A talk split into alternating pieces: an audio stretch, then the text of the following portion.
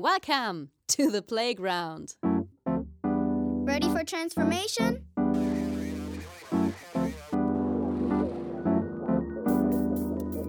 Modcast, the Masters of Transformation podcast. Who says that doesn't work? And here is your host, Ingo Stoll. Hallo und herzlich willkommen zu einer neuen Ausgabe des Modcast, des Audiomagazins für Transformation. Ich bin Ingo Stoll und ich freue mich, dass ihr wieder dabei seid. Es ist die Ausgabe 97. Die Systeme sind kaputt, sagt Christopher Peterka. Die Ära der Moderne verlangt eine Entscheidung von jedem von uns. Weitermachen wie bisher oder echte, vielleicht schmerzhafte Veränderungen? Analoger Opportunist werden oder doch lieber progressiver Optimist? Es geht um die Wahl. Im Modcast mit Entrepreneur, Futurist und Chief Inspiration Officer Christopher Patrick Peterka. Bei eurer Wahl und bei dieser Folge wünsche ich euch viel Vergnügen. Hey, bevor es losgeht, ein kurzer Dank an unseren Partner Haufe. Haufe hat über 80 Jahre Erfahrung mit Transformation und unterstützt Menschen wirksam dabei, Veränderungen in Organisationen zu meistern. Mit ihrer Geschichte und ihren integrierten Lösungen sind sie echte Masters of Transformation. Wenn du dich für Veränderungen in Organisationen interessierst, dann melde dich jetzt kostenlos im neuen New Management Portal von Haufe an. Unter newmanagement.haufe.de findest du wertvolle Impulse rund um New Work und inspirierende Geschichten über Veränderung und das Management der Zukunft. newmanagement.haufe.de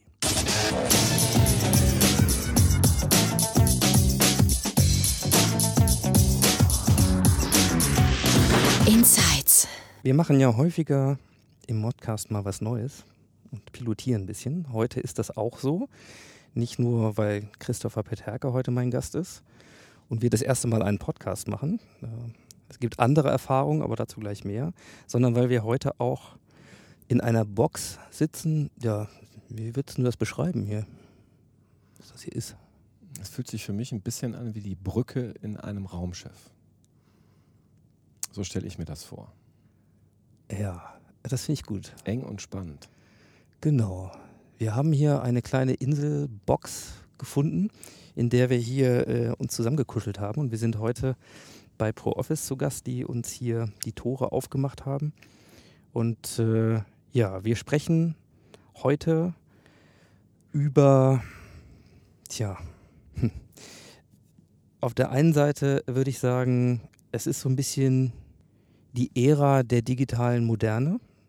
Äh, dann sprechen wir über dein Buch, dein neues Buch, deine Wahl als Aufhänger und über die Dinge, die du da verarbeitest äh, und damit über, über Systemwandel in all seinen Facetten. Und wir sprechen sicherlich auch über dich ähm, als Mensch, denn es gibt so viele Facetten, die hier miteinander verwoben sind, dass ich erstmal verzichtet habe, ganz gegen meine sonstige Gewohnheit, den einen Arbeitstitel auszugeben, weil es, glaube ich, unserem Thema gar nicht äh, gerecht wird. Also erstmal, lieber Christopher, ich danke dir, dass du da bist und dass du heute nach Hannover gekommen bist und für deine Zeit. Sehr, sehr gerne, Ingo. Ja, ähm, ich hätte in meinem Leben nie gedacht, dass ich mal eine Wahlsendung machen würde. ähm, aber heute ist es so. Nicht vielleicht im klassischen Sinne äh, des Namens und äh, als politische Informationssendung, sondern weil dein Buch mich tatsächlich sehr berührt hat. Ähm, und der Titel heißt eben Deine Wahl. Und ähm, insofern werden wir uns mit Entscheidungen und unseren Möglichkeiten ähm, heute auseinandersetzen. Und ich muss eine Sache noch vorwegschicken. Es, es ist mir selten passiert, dass ich, wenn ich ein Buch als Vorlage kriege, um mir ein paar Gedanken zu machen, was heute für unser Thema ähm, dann spannend sein könnte, dass ich in, in dieser Form wirklich quasi in eine wunderbare Form der Überforderung geführt wurde. das, was ich da gefunden habe auf diesen gut 160 Seiten, ist eine dermaßen komprimierte und verdichtete Form von Relevantem und äh, von auch Dingen, die mich ansprechen, von Fragestellungen. Äh, das habe ich so in dieser Form noch nicht erlebt und dafür schon mal vorab äh, vielen Dank. Und demzufolge werden wir heute auch mal schauen, wo es uns hintreibt. Ich habe darauf verzichtet, mir jetzt da drei Fragen rauszugreifen, ähm, weil da alleine hätten wir wahrscheinlich schon drei Stunden drüber reden können. Und äh, insofern ja auch schon eine Wahlentscheidung. Äh, was was pick ich mir überhaupt raus und was machen wir? Und ähm, bevor wir dich ein bisschen besser kennenlernen, vielleicht mal eine Frage vorweg. Wie, wie triffst du eigentlich Entscheidungen? Tatsächlich zunehmend instinkthaft, wobei ich da glaube ähm, oder mir einbilden möchte, vor allem ähm, mit einem großen Erfahrungsbauch auch zu operieren. Ähm, also weniger der animalische Instinkt als das Zulassen auch von viel unbewusstem Rat, der aus diesem Erfahrungsbauch ähm, in die bewusste Entscheidungsfindung damit einfließt. Mhm. Was sagst du eigentlich, wenn dich jemand fragt, was du machst? Also ich habe mal geguckt, wo man so genötigt wird, ja mal was hinzuschreiben oder so eine Box zu bedienen, ist äh, eine LinkedIn-Seite zum Beispiel. Und da steht über dich, dass du Futurist bist, dass du Entrepreneur bist und dass du ja als, als Chief Inspirational Officer bei ähm, Ganaka, also in eurem Think Tank arbeitest ungefähr. Trifft es das? Ja, das trifft es ähm, in hinreichend äh, weiten Teilen, um äh, gesprächsfähig zu bleiben, sagen wir es so. Ähm, der Chief Inspiration Officer ähm, ist eine Erfindung eines äh, Kunden aus Prag. Und das habe ich gerne und dankbar aufgegriffen, ähm, denn in der Tat äh, bestreite ich meinen Lebensunterhalt im Wesentlichen damit, in professionellen Formen Wissen zu vermitteln oder Beobachtungen zu teilen und das ähm, darf dann durchaus als Inspiration etikettiert werden. Ähm, was ich mache, ähm, ist im Grunde eine hauptberufliche Beschäftigung mit ähm, unterschiedlichen möglichen Zukünften. Ähm, das ist einfach mein, mein Schwerpunkt Interesse, seit ich die Sekundarstufe 2 hinter mir gelassen habe. Ähm, was jetzt ungefähr wie lange her ist? Das ist ungefähr 25 Jahre her. Und ähm, mit jedem, was dazukommt, wächst eigentlich dieses Interesse, weil ich sehe, dass wir als Menschen, unsere Vorgänger, unsere Eltern, Großeltern und alle, die davor mitgewirkt haben, ähm, ja, ganz großartige Zustände ähm, erzeugt haben, äh, in denen wir jetzt sehr luxuriös, luxuriös hier zumindest in Hannover und in Deutschland, in Europa ähm, ja unterwegs sein dürfen, ähm, die allerdings auch einen sehr hohen Preis haben, ähm, der uns möglicherweise noch während unserer Lebenszeit und ganz sicher der unserer Kinder in einer Form auf die Füße fallen könnte, die ich ähm, ja einfach nicht mehr ausblenden kann und auch nicht mehr ausblenden möchte und über die es deswegen aus meiner Sicht eben jetzt auch eine Vielzahl von Wahlentscheidungen zu treffen gilt. Mhm.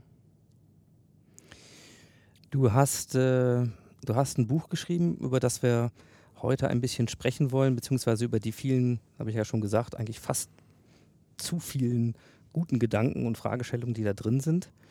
Äh, ich will aber noch vorweg schicken, dass wir uns schon mal getroffen haben. Das ist, äh, wir haben getippt aufs Jahr 2006 also schon ein paar Jährchen her, damals auf dem legendären Triple IF äh, Event, dem ersten und einzigen, äh, das es gab äh, in Berlin.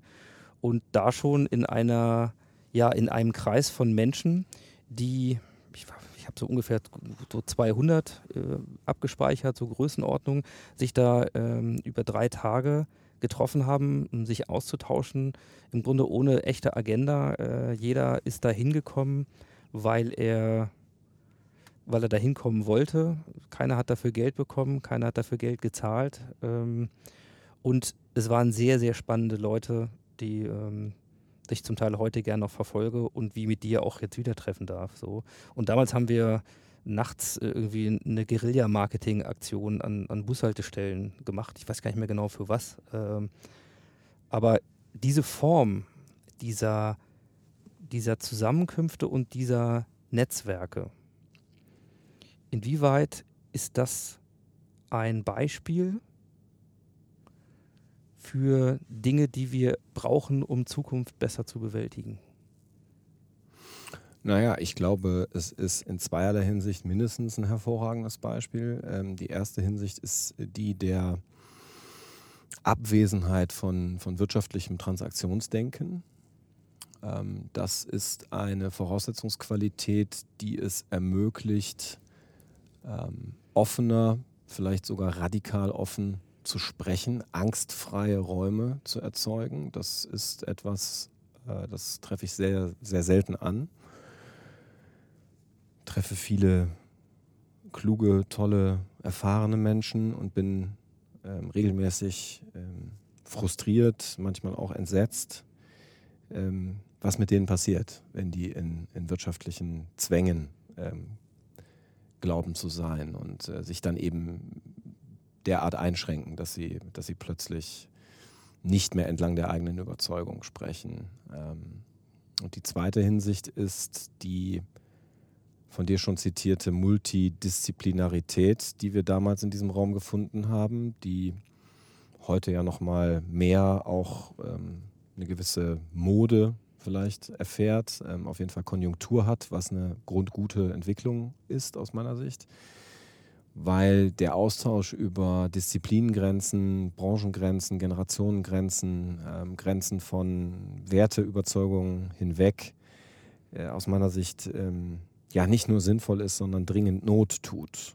Ja, wir werden vielleicht nochmal zum Thema der Echokammern kommen und der Mehrheitsillusion. Ähm, wenn wir das ähm, weiter ließen, bleiben ließen, dann ähm, sehe ich wenig Aussicht auf ähm, Erfolg, wenn es um die Frage geht, ja, sich wechselseitig nicht nur von einem Futuristen inspirieren zu lassen, sondern vor allem einfach auch auszutauschen darüber, wie ein gutes Leben funktionieren kann. Mhm. Ähm, das kennen wir, glaube ich, alle von zu Hause und ähm, ich wundere mich, warum wir das dann plötzlich mit Eintritt in die Berufslaufbahn so oft äh, plötzlich bleiben lassen. Mhm. Was ich dann noch in Erinnerung habe, ist auf jeden Fall ähm, eine Sache, bei der ich dich quasi äh, über diese diversen digitalen Kanäle ähm, dann verfolgt habe, nämlich äh, du bist nach Reykjavik, nach Island gefahren. Ähm, und zwar, so wie ich es abgespeichert habe, mit Beginn der Bankenkrise 2008. Und nun wissen wir ja heute, dass Island einen Weg gefunden hat als Gesellschaft, ähm, anders mit dieser Krise umzugehen, ähm, als, sage ich mal, wir in Deutschland, äh, quasi alternativlos ähm, und systemrelevant damals äh, in den Bankensektor ähm, zu stützen und bis heute in die Geldpolitik der EU äh, nachvollziehbarweise nach Wegen zu suchen, wie man vermeintlich ähm, das System auch in Zukunft stabil halten kann. Klammer auf, ich persönlich glaube, ähm, das ist ein frommer Wunsch, aber das ist meine, meine Meinung. Ich will heute keinen Finanzpodcast machen. Du bist nach Reykjavik geflogen und ich habe damals gedacht, was macht der Mann in Reykjavik? Und gleichzeitig habe ich gedacht, wie cool, dass er es macht. Weil er hat eine Agentur, ich hatte damals auch noch eine. Das muss man ja auch erstmal wollen und können und machen. Was hat dich, was hat dich damals veranlasst, da hinzufahren zu einer Zeit, wo die Welt in der Bankenkrise mittendrin war? Der Anlass äh, war, dass dort, wie du gerade schön beschrieben hast, ähm, Dinge ähm, vor sich gingen, die ich sehr interessant, zum Teil auch beeindruckend fand. Und mh, hm, ich bin schon vor dieser Reise nach Reykjavik und auch bis heute der Überzeugung, dass es ja, sich nicht nur lohnt, sondern äh, ganz, ganz wichtig ist, dass zumindest einige von uns auch ähm, an die Tatorte äh, gehen, an denen sich eben etwas tut, an denen sich vielleicht Welt verändert, also Strukturen, Vorstellungen, Prozesse, Einstellungen. Und ähm, diese, diese Vor-Ort-Analyse, ähm, Spurensicherung, äh, würde man das, glaube ich, nennen. Forensik, okay. Ja, richtig.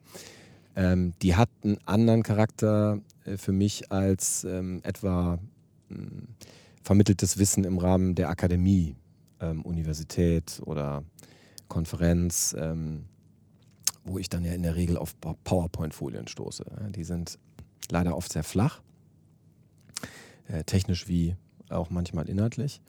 Und ähm, die multisensuale Erfahrung ähm, vor Ort ähm, zu spüren, ja, wie vibriert so eine Stadt Reykjavik oder eben auch nicht. Ja, sind Menschen auf der Straße, wie gucken die, wie verhalten die sich?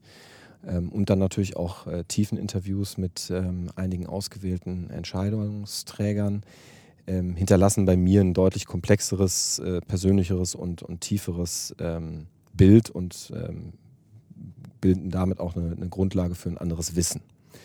Und ähm,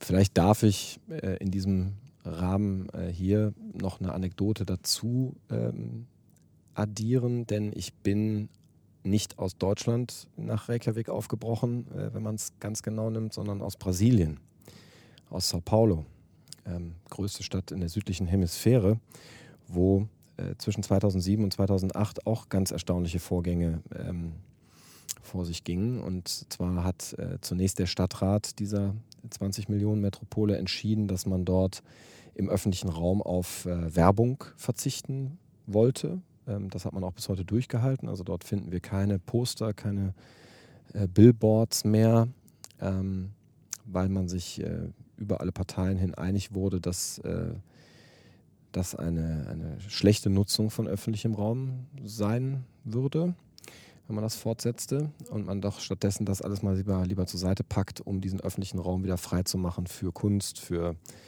äh, die Natur und das Gespräch der Bürger ähm, in diesem öffentlichen Raum. Und ein Jahr später hat sich dann der Kurator der 28. Ähm, Kunstbiennale in Sao Paulo dazu entschieden, 38.000 Quadratmeter Ausstellungsfläche zu bespielen, ohne ein einziges Kunstwerk auszustellen. Ähm, also da war erst die Werbung dann weg und danach die Kunst. Und äh, zweimal ähm, entstanden sozusagen äh, neue Räume, die sich äh, durch die Abwesenheit erstmal auszeichneten von etwas, was wir sehr gut kennen. Und ähm, ich habe dort mit Ivo Mesquita, so hieß einer der beiden Kuratoren, eben auch ein Interview gemacht. Und Ivo sagte damals vor der Lehman-Pleite, äh, Christopher, ähm, die Systeme, wie wir sie kennen, äh, die sind kaputt. Und ich kann nicht guten Gewissens äh, jetzt äh, weiter hier so tun, als wäre nichts passiert und so eine Art Zombie-Veranstaltung hier äh, stattfinden lassen. Ich bin nämlich keine Kunstmesse, sondern ich bin eine Biennale. Bedeutet, so er, ähm, ich habe einen öffentlichen Auftrag und ähm, dieser öffentliche Auftrag ist eben auch damit verbunden, einen Diskurs äh, zu befördern darüber, was äh, Gesellschaft äh, fortschrittlich sein lässt. Und ähm, wenn wir hier Champagner trinken vor den weißen Wänden mit den schönen bunten Bildern stehen, dann ähm, fällt uns das schwerer, als wenn wir uns mal mit diesem Vakuum auseinandersetzen. Und Titel seiner 28. Sao Paulo Biennale war dann In Living Contact with. Punkt, Punkt, Punkt. Ja, und ähm, er hat im Grunde die Besucher damals auf sich selbst zurückgeworfen. Und warum erzähle ich die lange Vorgeschichte? Weil, ja, ähm, auch da im Grunde ein, ein harter Bruch mit etablierten Regeln ähm, vollzogen wurde. Nicht kritiklos, aber sehr erfolgreich. Und ähm, ich saß dann im Café kurz vor dem Abflug und hatte eine Kopie einer Financial Times in der Hand, in der über den Kollaps der isländischen Wirtschaft berichtet wurde. Und ähm, da auch schon deutlich wurde, dass es gewisse politische Strömungen dort ähm, neu gab, die mit einer ganz anderen Idee ähm, sich dieses ganze Phänomen angeguckt haben. Und dann habe ich äh, spontan entschieden, das wird mein nächster Stop. Ähm, da muss ich jetzt auch wieder hin. Äh, und um das abzurunden, ähm, diese Spurenlese in der Welt, die ist, glaube ich, alternativlos, ähm, weil sie uns real vor Augen führt, dass dieser Elfenbeinturm äh, Deutschland, ähm, diese Kuschelzone hier in Europa, eben nicht mehr repräsentativ ist für das, was im Rest der Welt auf diesem Planeten Erde stattfindet. Und erst durch das Anschauen dieser Zustände eben im, im Außen, wenn man so will, ähm, wird dann, glaube ich, auch ein, ein fairer vergleichender Blick vielleicht möglich, auf jeden Fall Kontext und ähm, damit auch eine, eine kritische Würdigung der eigenen Situation, glaube ich, wieder sinnvoller. Ne? Ansonsten ist es eine, eine Selbstbespiegelung hinter Schengen-Grenzen. Ähm, die ist eben nur sehr endlich ähm, hilfreich, wenn es um Erkenntnis geht. Mhm. Ja, ich finde es das wichtig, dass, das, ähm, dass du das nochmal erzählst, weil es ein Stück weit auch, glaube ich, hilft, zumindest erstmal ein Bild davon zu entwickeln, auf welchem Prozess du unterwegs bist. Also dass es hier keinesfalls um Innovationsberatung im klassischen Sinne in, als Dienstleister für eine Organisation geht sagen, wie entwickeln wir das nächste neue Produkt, sondern dass du dich letzten Endes mit Systemen beschäftigst, aber eben auch mit dem, was man von den Menschen vor Ort lernen kann, was man sehen kann, wenn Wandel gerade passiert und nicht aus einer Retrospektive nachher sozusagen die Nachlese, äh, die Deutung bekommt, sondern irgendwo auch da sein zu können am Puls. Und ähm, das waren ja alles Dinge, die jetzt schon ein paar Jahre zurückliegen. Ähm, du hast dich dann entschieden, also wenn wir heute bei Wahl und Möglichkeiten sind, entschieden, ein, ein Buchprojekt zu starten. Ähm, und jeder, der das mal versucht hat oder gemacht hat, ja, der hat vielleicht eine Ahnung davon, dass das auch nichts ist, ähm, was man so in zwei Wochen nebenbei macht, sondern dass das höchst ähm, energiereiche Prozesse sind. Und ähm, ich weiß nicht, ist dein erstes Buch? Ja. Mhm. Hast du schon mal versucht, ein Buch zu schreiben? Ähm, ja und nein. Ähm, ja, ich habe den Anlauf unternommen, dieses Buch äh, zu schreiben. Mhm. Ähm, zweimal, bevor es dann jetzt im dritten auch gelang. Klassischer Weg, also ähm, nach so einer inneren ähm, Findungsphase dann irgendwann eben ähm, der Moment, wo du es äh, auch aufschreibst, ein Treatment entwickelst und dann damit vielleicht auch mal nach draußen gehst, vielleicht erstmal enge Vertraute damit ähm, nervst, äh, möchten dir deine, ihre Meinung mal mitgeben. Ähm, mich dann aber auch mit Profis unterhalten in diesen ersten beiden ähm, Anläufen. Und ähm, um das kurz zu fassen, äh, beide Male ähm, bin ich daran gescheitert, dass dieses Treatment aus der Sicht derer, die da professionell im, im Buchmarkt irgendwo unterwegs sind, nicht schubladierbar war. Ja, es ist viel zu schwer, es äh, einzusortieren in eine mhm. Kategorie. War das jetzt ein Ratgeber oder war das jetzt irgendwo ein Sachbuch, ähm, das irgendwie Trends beschreibt ähm, oder ja, ein Reisebericht? Ja, da konnten, konnten die Damen und Herren nicht so wirklich was mit anfangen.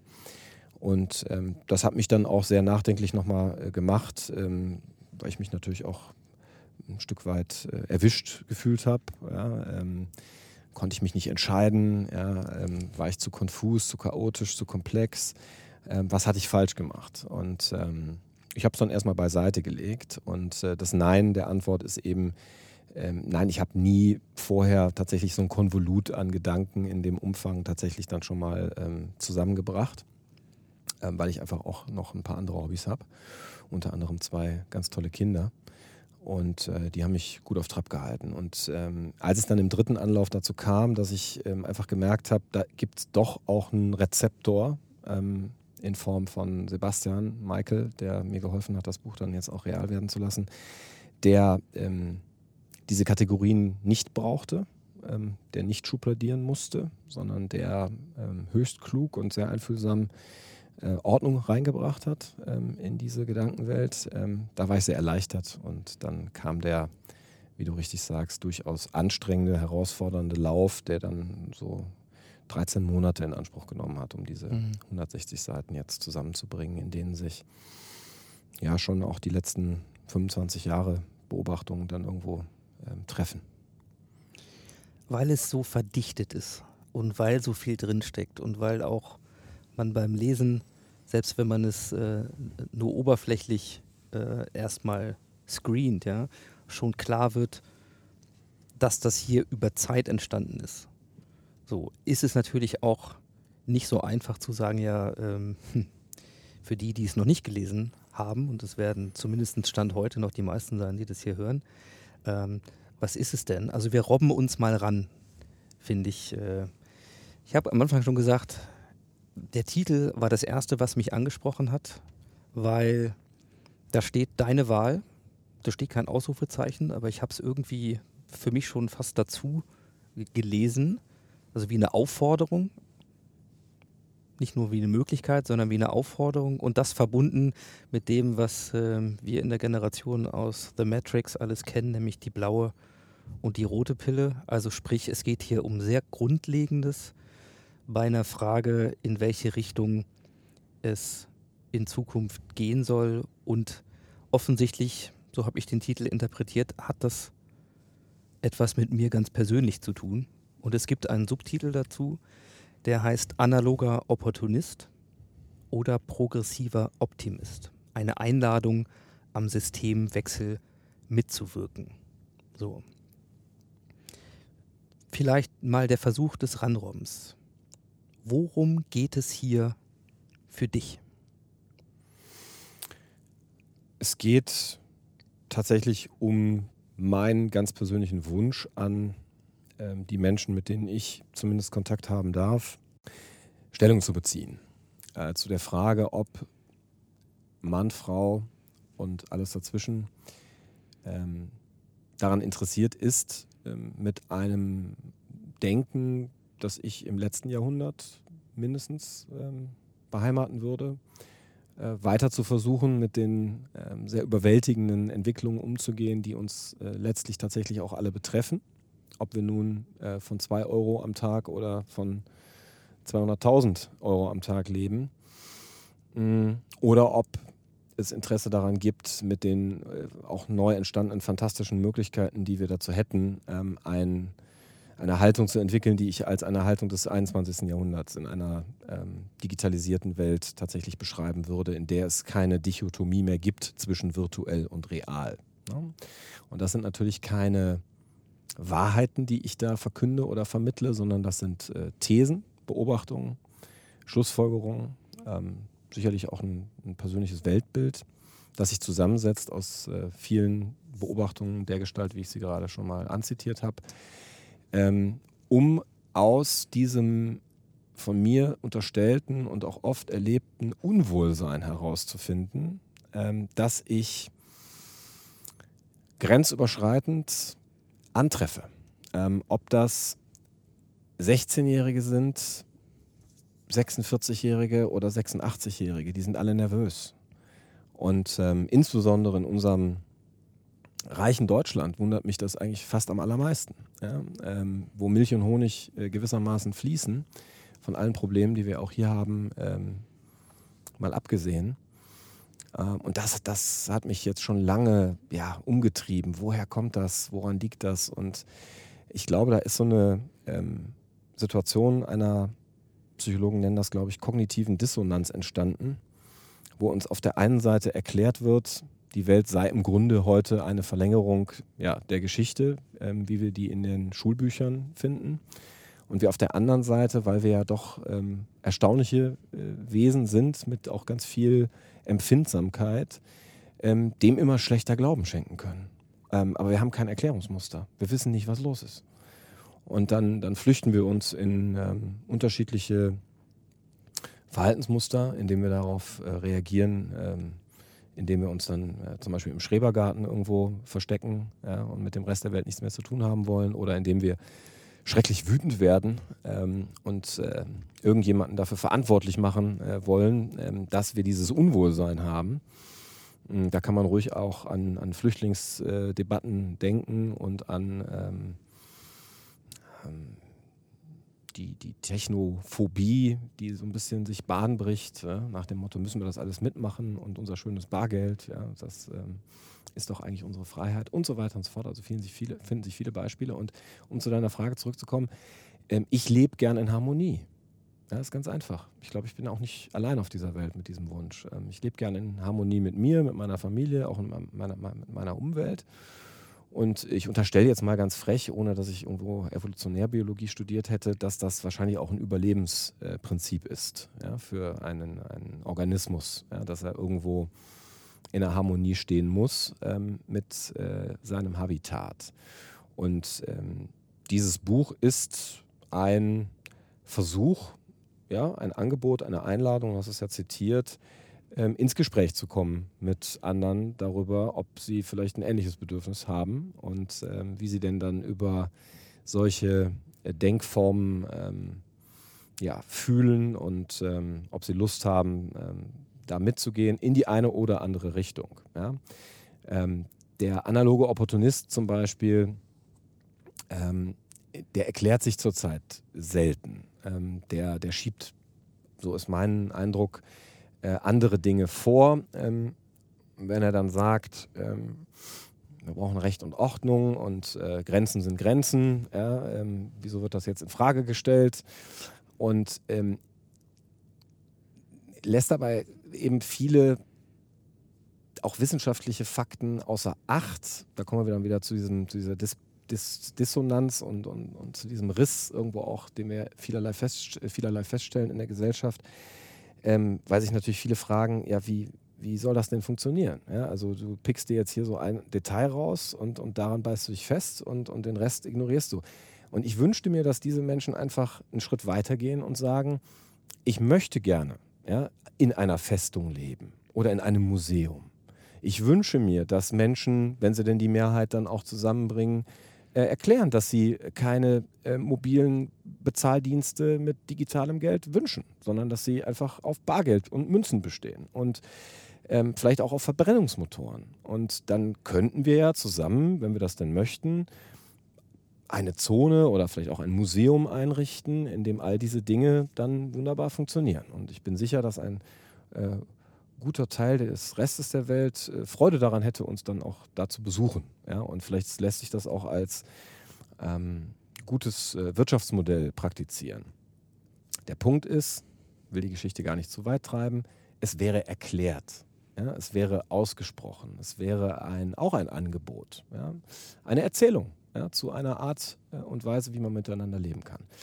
Ähm, und auf der anderen Seite die progressiven Optimisten, ja, die vielleicht auch dann nochmal ähm, sich ein bisschen besser äh, legitimieren müssen, als äh, schlicht zu unterstellen, ja, dass es doch quasi gesunder Menschenverstand sei, dass man jetzt äh, mit möglichst viel Diversität und ähm, mit möglichst viel ähm, Frohsinn die Auflösung zum Beispiel von, von Arbeitsort und Arbeitszeit erleben müsse. Ja, ich halte das für ähm, schlicht arrogant, so äh, zu argumentieren, ähm, weil es für viele Menschen einfach äh, so einfach nicht ist, ja? sondern die, die mögen das, die finden das schön, wenn sie irgendwie einen Rhythmus haben, wenn sie einen Arbeitsplatz haben, wo sie sich darauf verlassen können, dass da ein Stuhl ist für sie und äh, dass sie da vielleicht auch ein, ein Bild von ihren Kindern aufstellen können, um jetzt nur mal diesen Ausschnitt aus der Arbeitswelt zu nehmen. Und ähm, die abzuspeisen damit, das sei jetzt nicht mehr äh, opportun ja, ähm, und, und nicht mehr modern und ähm, man müsse äh, also sofort und zu jedem Zeitpunkt auch mit jedem und äh, allem ähm, an Überzeugung und, und Sprache und Hintergrund äh, klarkommen, das äh, ist übergriffig. Ja, das finde ich nicht gut. Und ähm, da, so, darüber sollten wir, glaube ich, äh, sprechen. Und ja, du hast recht, das sind vielleicht sehr, sehr grundsätzliche Überlegungen. Ähm, an so ein paar noch viel fundamentalere Fragen äh, haben wir noch gar nicht angefasst. Ja, ich werfe das Stichwort aber mal äh, in den Raum. Das äh, wäre nämlich das des Erdzeitalters des Anthropozäns, das wir jetzt seit ähm, etwa 50 Jahren ähm, erleben können. Ähm, und ich, ich, ich wünsche mir einfach mehr Diskussionen über diese Fragen, ähm, weil wir uns da, davon, glaube ich, mindestens so sehr entwöhnt haben, wie von der Frage, warum das eigentlich keine Selbstverständlichkeit ist, dass wir zu unseren neuen Nachbarn in Europa ähm, keine, keine Grenzzäune und keine Schlagbäume mehr überwinden müssen. Ja? Dazu hat sich ja auch ein ähm, jüngerer deutscher Vertreter, äh, bekannt aus Funk und Fernsehen, mal vor einigen Monaten äh, lautstark gewundert und damit so ein Stück weit ein Aha-Moment erzeugt ja, für äh, die äh, Kinder der 80er und 90er und äh, noch jünger. Ähm, Nichts davon ist selbstverständlich. Wer Geschichte ein bisschen ähm, studiert, ähm, versteht das sehr, sehr schnell. Und ähm, diese Wohlstandsverhältnisse, die wir heute nutzen, ähm, die sollten wir, glaube ich, nochmal ähm, neu durchleuchten und, und neu legitimieren in einer Welt, die sich halt tatsächlich komplett verändert hat. Hm.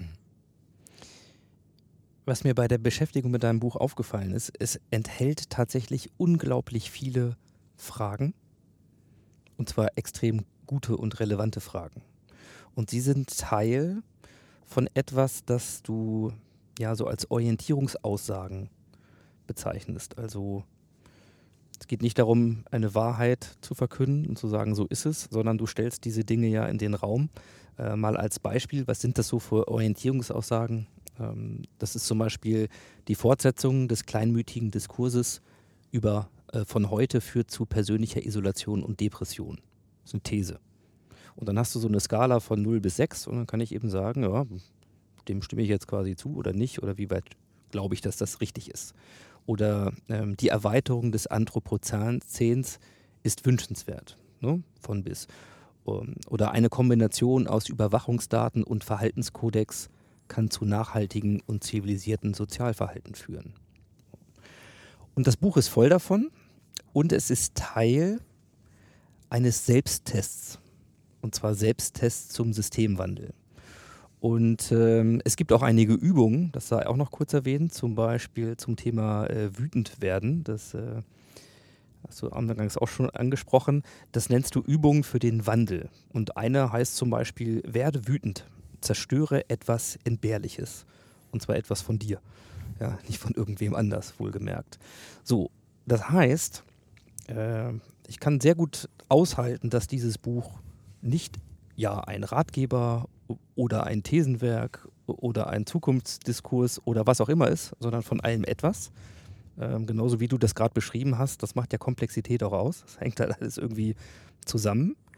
Also, äh, was ich mich halt gefragt habe, ähm, dieser Selbsttest, führt der zu einer Antwort auf die Frage, ob ich jetzt analoger Opportunist oder progressiver Optimist bin oder ob ich zu 43 Prozent ein analoger Optimist bin oder also was macht der und wozu ist der da?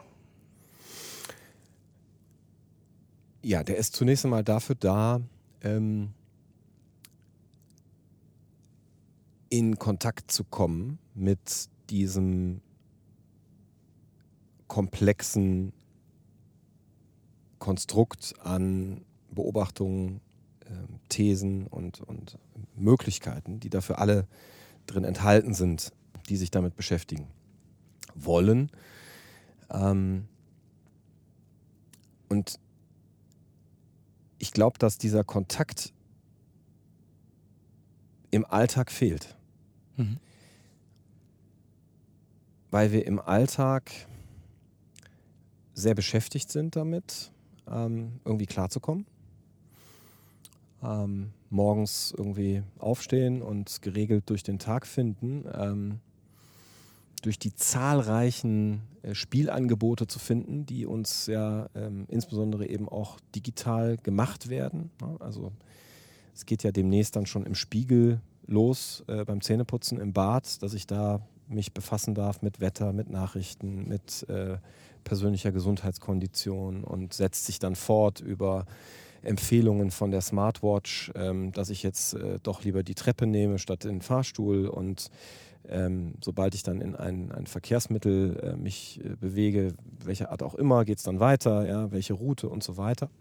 Und da bleibt dann am Ende eben wahnsinnig viel ähm, Stress übrig und sehr wenig Zeit, um sich mit diesen Fragen auseinanderzusetzen. Und da äh, da reißt es eben ab. Das habe ich ja gerade versucht schon mal zu beschreiben. Und äh, das fällt uns erstmal nicht weiter groß auf. Das äh, passiert einfach ganz heimlich still und leise. Und dann, dann wundern wir uns vielleicht eher bei den konventionalen Wahlentscheidungen, äh, warum es dann plötzlich eben heiße Diskussionen in die eine oder andere Richtung gibt und, und wir uns dann dazu irgendwie positionieren sollen und gar nicht mehr können, weil doch alles irgendwie fast identisch zu sein scheint. Ja? Vielleicht mal von ein paar radikalen ähm, Splittergruppen abgesehen. Und dieses wieder in den Kontakt finden mit dieser Komplexität, ähm, die Welt war, glaube ich, übrigens immer komplex. Ja? Ähm, das wird uns jetzt nur vielleicht äh, deutlich klarer, ja? weil wir sie so toll ähm, lesen können. Ja? Also wir haben jetzt halt überall Sensoren drin und wir können plötzlich äh, mit Satelliten irgendwie sehen, ob da jemand mit einem Bobbycar, Bobbycar irgendwie über den Spielplatz fährt. Aber komplex war sie immer und jetzt können wir das plötzlich lesen. Und wir haben uns ganz wenig Zeit, Aufmerksamkeit und, und auch ähm, Formen übrig gelassen, ähm, damit äh, um, umzugehen. Ähm, und ich glaube, das äh, war keine gute Idee. Mhm. Weil wir brauchen diesen Kontakt, wir brauchen dieses Verstehen. Wir sind, um nochmal auf das Anthropozän zurückzukommen, also in diesem Erdzeitalter, nichts anderes bedeutet das ja, was übersetzt heißt, dass wir als Menschen die dominante Spezies auf diesem Planeten sind, die ähm, bestimmt, was damit passiert. Also mit ihr selbst, aber auch mit dem Planeten und allem anderen, was darauf stattfindet. Und ähm, ich finde das schon erstaunlich, ähm, das jetzt so in drei Sätzen äh, sagen zu können, äh, ohne dass es jetzt hier irgendwie äh, plötzlich ähm, donnert und blitzt. Denn ich empfinde dabei sofort ähm, Überforderung und auch eine gewisse ähm, Form der ja, Faszination, ähm, auch Demut. Ähm, denn das ist doch ziemlich unglaublich. Ja? Also, dass das eine dieser Abertausenden von, von Spezies ähm, in diesem biologischen System so eine Wirkungsmächtigkeit entfalten kann ja, und, und konnte, wie wir das offensichtlich geschafft haben. Und da jetzt nun alles von uns abhängt, also das Überleben dieses Planeten und allem, was darauf stattfindet, in einer für uns irgendwo verträglichen Form, ist ja die schlichte Schlussfolgerung, dass wir uns darum kümmern müssen. Denn wenn wir es nicht tun, ja, dann geht's Licht aus für uns. Ähm, früher, später, aber definitiv. Und ähm, dafür ist der Kontakt entscheidend. Ja? Ich muss ja irgendwie erstmal in diese Diskussion reinkommen. Und äh, ob ich das als analoger Opportunist tue oder als progressiver Optimist, das spielt eine nachrangige Rolle. Denn, und das ist der zweite Punkt zu deiner Frage, äh, wir sitzen plötzlich wieder in äh, einem Raum und an einem Tisch. Also wir reden miteinander. Ja? Wir können uns wieder darauf einigen, dass wir unterschiedlich sind, dass wir unterschiedlicher Meinungen sind, ohne uns dafür sofort zu hassen. Ähm, und ich, ich muss dabei schmunzeln, weil ich das so absurd finde. Ähm, doch sind wir ja offensichtlich in diesem Zustand angekommen. Ja? Dass wir ähm, in dem Moment, wo wir irgendwie zwei unterschiedliche Rasenmähermarken ähm, benutzen, sofort Feinde sein müssen. Ähm, weil uns das die sozialen Medien und die, die Mechanismen, die da drin wirken, äh, so suggerieren möchten, ja? um mit uns noch ein bisschen mehr Geld zu verdienen. Und das ist nicht trivial und das ist, ähm, das bewegt mich zutiefst. Und ähm, das muss auch jeden zutiefst bewegen, der sich irgendwie mit Wertschöpfung auseinandersetzt, ja, um nochmal auf den Aspekt zu kommen. Ähm, und Innovation um der Innovation willen ähm, eine neue Formensprache fürs Produkt zu gestalten, ja, damit es irgendwie so ein bisschen kuscheliger ist und ein bisschen besser in den Zeitgeist, pa Zeitgeist passt. Ähm, das ist kurzfristig äh, gewinnorientiert äh, eine super Idee. Ähm, wird nur dann blöd, wenn die ähm, Lebensgrundlage und, und äh, das Ökosystem, von dem wir heute so gerne sprechen, ähm, in dem diese Wertschöpfung überhaupt erst stattfinden kann, ähm, in seiner Existenz bedroht ist. Und das ist aus meiner Sicht klar der Fall. Hm. Was ich so merke, ist ähm, bei mir, wenn ich dir, wenn ich dir so zuhöre und äh, auch hier parallel noch mal ein bisschen reingucke ähm, in diesen Test, äh, nach wie vor, dass das erlebte Komplexität ist. Also wir reden über die Erfahrung, die wir machen. Wir springen im Zweifelsfall gerne auch in unterschiedliche Themenaspekte. Wir können über Technologie reden, wir können, äh, wie das im Buch ja auch ist, in den verschiedenen Kapiteln uns Aspekte angucken. Ähm, was macht das mit Digitalisierung? Was ist mit den digitalen Monopolen? Ähm, wie ist das mit der erlebten Wirkungsmächtigkeit oder nicht? Oder um nochmal einen Aspekt auch reinzubringen, ähm, du hast mal in, dem, dem Einstieg von einer Umarmung gesprochen. Also wir sitzen hoffentlich häufiger in Zukunft wieder am selben Tisch und reden miteinander, obwohl wir unterschiedlicher Meinung sind. Also diese Umarmung auch, äh, wir reden über Aspekte wie Liebe oder Menschlichkeit und Fortschritt, ohne dass wir uns dafür entschuldigen müssen oder komisch vorkommen. Ne? Also rede mal über Liebe äh, im Konzernumfeld. Das ist quasi ein Wort, was nicht stattfindet. Es sei denn, äh, es betrifft deine Marke und du willst ein Lovebrand werden. Dann, viel mehr findet es ja nicht statt. Also es gibt un unglaublich viele dieser Aspekte. Und was ich so spüre bei mir, ist eine Sache, die ich ganz am Anfang auch beim, beim Lesen äh, vielleicht nicht so fassen konnte, aber ich merke das jetzt. Das Buch beginnt mit, mit dem Titel Deine Wahl. Und es gibt ein links und es gibt ein rechts. Es gibt eine blaue Pille, es gibt eine rote. Und es gibt den einen Typus und es gibt den anderen. Ich habe ja mal gelernt, wenn du zwei Möglichkeiten hast, dann ist das immer ein Dilemma. Weil in dem Moment, in dem du dich für links entscheidest, hast du diese Dissonanzen, diese kognitiven Dissonanzen. Aber was wäre, wenn ich rechts gegangen wäre? Und ich muss aushalten, dass ich nicht rechts rumgegangen bin. Ähm, und das sind alles sehr bekannte Dinge, die ich aus unserem System kenne. Also Wahlentscheidungen, Zuspitzungen, ähm, Testverfahren. Ja? Ähm, schau mal, welcher Typ du bist.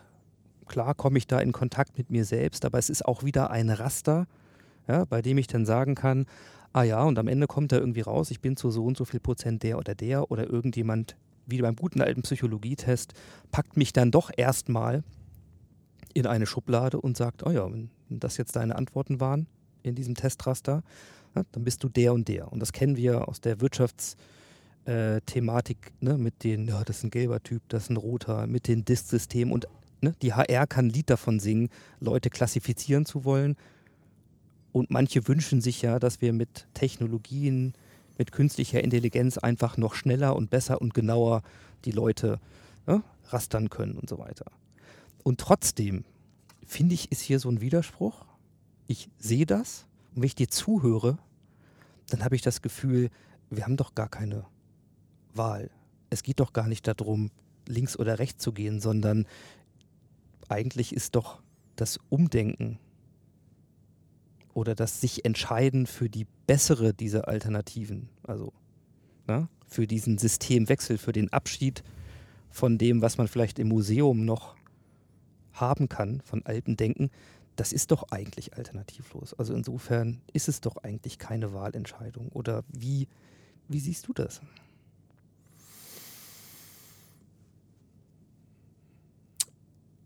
Ich weiß es nicht, ja, um den ehemaligen Bürgermeister von Reykjavik ähm, zu zitieren, der nach dem Kollaps dieser Gesellschaft, dieser Wirtschaft vor allem, äh, die du grade, den du gerade anzitiert hattest, ähm, da in Amt und Würden äh, gewählt wurde. Ein Satz, der 2010 aus einem so berufenen Munde eines Bürgermeisters in Europa am Rande Europas ähm, eine Unmöglichkeit darstellt und bis heute äh, in Deutschland äh, noch als Unmöglichkeit gilt. Ja. ja. man stelle sich vergleichbare Amt- und Würdenträger, Autoritäten vor genau. mit der Aussage, ich weiß es nicht. Genau. Mhm. Ja, und es war nicht der einzige Satz, da gehört noch ein zweiter zu. Er sagte, ich weiß es nicht, ähm, aber ich bin gewillt, es äh, herauszufinden. Ja, denn ihr habt mich ja jetzt gewählt und damit trage ich jetzt ähm, die Verantwortung, die auch ein Stück weit eben die Bürde ist, ja, aushalten zu müssen, dass ich etwas noch nicht weiß und ähm, jetzt aber auch Mittel und Möglichkeiten habe, das vielleicht zu ändern. Und ähm, das ist vielleicht jetzt schon ein kleiner roter Faden, der sich hier entwickelt, ähm, Mittel und Möglichkeiten, etwas herauszufinden. Ähm, was am Ende dann auch wieder nicht ähm, die Silberkugel, der goldene Weg ähm, oder die eine Wahrheit bedeuten kann aus meiner Sicht und trotzdem eben Fortschritt bedeuten wird. Ähm, sich dazu auch Formen zu bedienen, die wir schon kennen. Du hast gerade einige beschrieben, halte ich für ähm, sinnvoll und, ähm, und für legitim. Denn du selbst hast es ja gerade gesagt, alleine schon die, die Themenfront, der wir begegnen, ist ja schon äh, so komplex, äh, dass sie uns in der Regel eben völlig überfordert. Also ich will das nur nochmal untermalen. Ich, jede dieser Fragen oder auch dieser Orientierungsaussagen, die in diesem Buch zu finden sind, die wären es alleine wert, einen Diskurs zu führen, der mit Sicherheit nicht mal eben in 20 Minuten läuft. Und deswegen sollten wir das tun. Ähm, und das bedeutet in Konsequenz, dass wir dafür sehr viel Zeit, sehr viel Kapital und ganz viel schlaue Gehirne und Menschen brauchen, ja, die mit äh, nicht nur Verstand, sondern auch Herz dann eben zur Tat schreiten. Also es gibt diesen kleinen ähm, Gedanken, der in dem Buch vorkommt, ein, äh, ein, ein Krisensabbatical sozusagen äh, zu verschreiben. Ja? Ähm, nicht darauf zu warten, dass jemand äh, im Burnout landet, äh, sondern zu sagen, äh, wisst ihr was, ähm, uns geht es so gut und wir diskutieren jetzt ja auch seit einiger Zeit über die Frage, ob Austerität so ähm, das allein selig machende Mittel äh, sein kann, um dieses, ähm, wie ich glaube, Zombie-System eben noch ein bisschen länger zu erhalten. Äh, wie wäre das denn, wenn wir tatsächlich mal dafür sorgten, dass äh, jedes Jahr ähm, 10 Millionen Menschen in diesem Land sehr gründlich darüber nachdenken könnten, wie sie sich zu einigen dieser Fragen eben ähm, für sich und damit letztlich ja auch für andere in ihren entsprechenden Systemen neu positionieren. Und dann äh, wird man hören, dass äh, das sei ja unmöglich, ja, weil die Menschen ja alle einen Job hätten und es sei auch nicht bezahlbar. Ähm, würden ja jetzt schon irgendwo äh, an Stellen sparen müssen, wo es äh, weh tut. Und dann bleibt mir nichts anderes übrig, als die möglicherweise hoffnungslos naive, aber durchaus ernst gemeinte Antwort zu geben. Naja, also wenn wir im Angesicht dieser Herausforderungen nicht bereit sind, äh, ähnlich Mittel zu investieren, wie zum Beispiel eben zum Erhalt eines ähm, Weltfinanzsystems seit 2008, also seit über zehn Jahren jetzt, ähm, dann fällt mir außer einem Angriff von Außerirdischen oder einem Monsterasteroiden ähm, nicht mehr viel Besseres ein oder vielleicht einer weltweiten Pandemie, ja, schlimmster äh, Natur. Ähm, und, und jetzt haben wir sie eben noch die Wahl, solche Dinge zu entscheiden. Und diese Entscheidungen werden getroffen von ganz normalen Menschen. Jeder kennt den Satz, ja, alle kochen nur mit Wasser. Ob der Wasserkocher Draghi heißt oder Merkel oder Trump oder äh, Greta Thunberg ähm, spielt keine Rolle. Ja? Ähm, es sind alles einzelne Personen und äh, gerade dieses junge schwedische Mädchen hat uns, wie ich finde, gerade äh, nochmal sehr schön vor Augen geführt, dass ein einzelner Mensch in dieser digitalen Moderne eine weltweite Bewegung äh, in der Lage ist anzustoßen. Ähm, und zwar noch nicht mal, indem sie irgendwie äh, nackt auf eine Kirchenbank gesprungen wäre, sondern indem sie sich schweigend ähm, in Nordeuropa auf einen Platz gesetzt hat ähm, und die Schule geschwänzt hat. Und plötzlich, zwölf Monate später, ähm, folgen ihr fast anderthalb Millionen Menschen alleine nur in Deutschland. Ähm, ich finde das ausgesprochen ähm, äh, hoffnungsstark, was ich da erlebe und weigere mich äh, zu glauben, das äh, wäre unmöglich, dass wir eben dieser Komplexität eben auch mit äh, der geballten Intelligenz, äh, die wir haben, auch entgegentreten. Ja, das ist, glaube ich, eher eine Frage von, von Wollen. Und damit sind wir wieder bei der Wahl. Mhm. Ja. Wenn wir das äh, als, als zu anstrengend empfinden und uns das äh, es nicht wert ist, dann gehört das eben auch zum evolutionären Lauf der Dinge und dann wird sich die Zahl von 10 Milliarden Menschen, die wir demnächst erreichen, dann möglicherweise eben auch sehr schnell äh, dezimieren und dann geht es den wenigen Generationen, die dann eben da noch übrig bleiben, vielleicht auch eine Zeit lang besser. Mm, und dann müssen wir uns vielleicht tatsächlich mit der Extinction ja, auseinandersetzen, äh, gegen die zurzeit noch rebelliert wird. ja.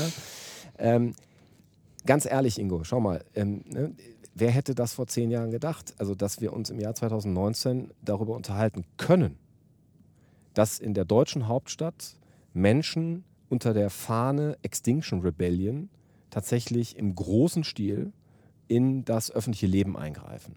Was vor über zehn Jahren eine kleine Guerilla-Aktion war, anlässlich der Veranstaltung, die du ähm, genannt hast, die im großen Rauschen dieser ähm, Hauptstadt letztlich unterging, abgesehen von den äh, wenigen Teilnehmern dieser, dieser kleinen Konferenz, ähm, hat sich jetzt so weiterentwickelt. Ja, dass also äh, unter den Augen von CNN, Tagesschau und äh, der gesamten Internetöffentlichkeit ähm, da solches tut und ähm, Minister sprechen über Extinction Rebellion. Ja, damit ist, glaube ich, ein, ein großer Erfolg schon äh, zu verzeichnen, äh, ohne dass ich alles äh, richtig finden muss, was die machen. Ähm, aber die Terminologie alleine spricht doch für sich. Ja, ähm, also wenn noch vor fünf oder zehn Jahren oder von mir aus auch noch vor zwölf Monaten Leute gesagt hätten, sag mal, habt ihr nichts Besseres zu tun? Ja, was ist das für, für eine Flughöhe? 30.000, 40.000, 50.000 Fuß. Ihr redet über Erdzeitalter. Ja, seid ihr noch ganz gar? Ähm, seid ihr Philosophen? Ja, warum, warum macht ihr das? Ähm, müssen wir das jetzt gar nicht mehr äh, thematisieren, ähm, weil es eben da vor unseren Augen schon stattfindet. Und deswegen glaube ich, dass wir tatsächlich vor der Wahl stehen, ähm, ob wir uns äh, jetzt sozusagen auf die letzte Party äh, machen, aufmachen, ne? Party-Cruise sozusagen, schön in den, in den Sonnenuntergang, noch ein äh, bisschen, bisschen pinker als üblich durch die erhebliche Belastung äh, in der Luft. Ähm, oder ob wir sagen, wir räumen das jetzt mal auf und äh, verlängern nicht nur das Anthropozän, sondern vielleicht auch die 70, 80 Jahre Frieden in Europa um nochmal 70, 80 Jahre. Ja, weiter brauchen wir ja erstmal gar nicht schauen. Ähm, denn nichts davon ist selbstverständlich. Ja? Und ähm, diese Vergegenwärtigung ähm, und Verortung auch nochmal jedes Einzelnen in, in, der Zeit, in der er lebt, äh, die, ist, äh, die ist jetzt eine, eine Bürgerpflicht, würde ich fast äh, ganz spießig formulieren wollen. Ja? Denn ähm, es geht hier um was. Es geht um die Frage, ob wir unsere Kinder und die ihre zukünftig noch ähm, in eine öffentlich finanzierte Kita werden schicken können. Es geht um die Frage, ähm, ob wir noch äh, öffentlich finanzierte Straßen, Gehwege, Fahrradwege und so weiter überhaupt äh, werden haben können. Und ob da dann, äh, ganz ehrlich, ein E-Roller, ein E-Fahrrad oder ein E-Bus drüber fährt, äh, es könnte mir nicht egaler sein zurzeit. Ja? Und ähm, damit vielleicht hier nochmal auch ein, ein kurzer, kurzer Moment sozusagen der, der Pause. Ähm, lassen wir uns das nochmal äh, gemeinsam auf der Zunge zergehen, dass wir in diesem Land hier in Deutschland jetzt seit gefühlt 14 Monaten über die Frage äh, ernsthaft diskutieren, und zwar sehr ausführlich, wie groß die Bedrohung ist durch ähm, E-Roller in Innenstädten. Ja, also da werden ähm, an Mittagstischen, äh, bei Küchenpartys und bei, bei großen seriösen Konferenzen ähm, Hunderttausende von Stunden kluger äh, menschlicher Lebenszeit damit verballert, ja, ähm, über diese Frage ernsthaft zu streiten. Ja, während wir hm, ein globales äh, Energieregime umbauen äh, sollten und könnten, ja, weg von äh, dem Verbrennen ähm, historischer Biomassen ähm, hin zur Ernte äh, des Wetters, das uns tagtäglich zur Verfügung steht. Ähm, das, denke ich, genügt allemal, um wenigstens eine dieser Orientierungsaussagen sich mal zu schnappen und zu sagen, wie stehe ich denn dazu? Mhm. Ich wollte gerade Amen sagen, aber äh, wir sind da noch nicht ganz am Ende. Aber es ist natürlich etwas, ähm, der Podcast, den wir hier äh, neulich gemacht haben mit der Stefanie Rissig-Presser äh, zum Thema Make World Wonder, äh, hat ja eine ähnliche Grundaussage. Sie ähm, zeigt ja sehr deutlich aus, dass im Grunde alles da ist. Also nicht nur alle Informationen sind da, damit wir wissen, hey, wir müssen wirklich was ändern, sondern es ist auch ganz viel Alternative da. Es ist eben nicht alternativlos. Es gibt einen großen Unterschied zwischen, es gibt keine Alternative, zum Beispiel zum Kapitalismus. Ja? Oder es ist systemerhaltend äh, und es ist nicht gewünscht, ein System zu verändern. Ähm, und der Alien-Angriff äh, von außen ist tatsächlich endlich da auch immer häufig mit der Frage, was eint uns eigentlich dann nach innen? Das hat der Bismarck schon rausgefunden. Aber nun wissen wir nicht, ob die kommen. Und es ist vielleicht auch ganz gut so, äh, dass das noch eine Weile dauert. Ähm, denn so lange können wir hier noch selbst gestalten an der Stelle. Also sprich, von dem, was du gerade gesagt hast, wenn ich das mal äh, in meiner Wahrnehmung so zusammenfasse, dann ist völlig klar, dass wir etwas ändern müssen.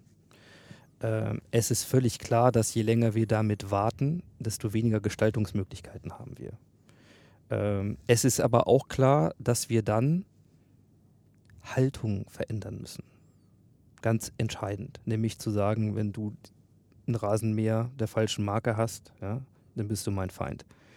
So, und wir finden gerade in den Medien, deren Rolle ja sehr ambivalent ist. Also auf der einen Seite helfen sie ähm, einer Greta ne, und ihren Ideen ähm, zu einer globalen Bühne und auf der anderen Seite ähm, sind sie Teil des Systems, wie wir alle ja auch. Also sie erhalten auch das. Gestern nur einen schönen Beitrag gesehen, wo der Chefredakteur der Weltgruppe, ja, und auf der anderen Seite ähm, jemand, der für Fridays for Future steht, zwei völlig unterschiedliche Generationen, ähm, nicht im selben Raum, ja, aber versetzt über völlig unterschiedliche Dinge reden und der eine als Freiheit bezeichnet, dass er weiterhin seinen fetten SUV fahren darf und der andere ähm, als Notwendigkeit darüber spricht, äh, warum wir heute Dinge machen müssen, um überhaupt eine Zukunft zu haben. So. Und in der Art und Weise, wie es die Medien darstellen, ist natürlich häufig auch wieder eine Entweder-Oder, eine Zuspitzung, eine Konfrontation statt ein offener Diskurs.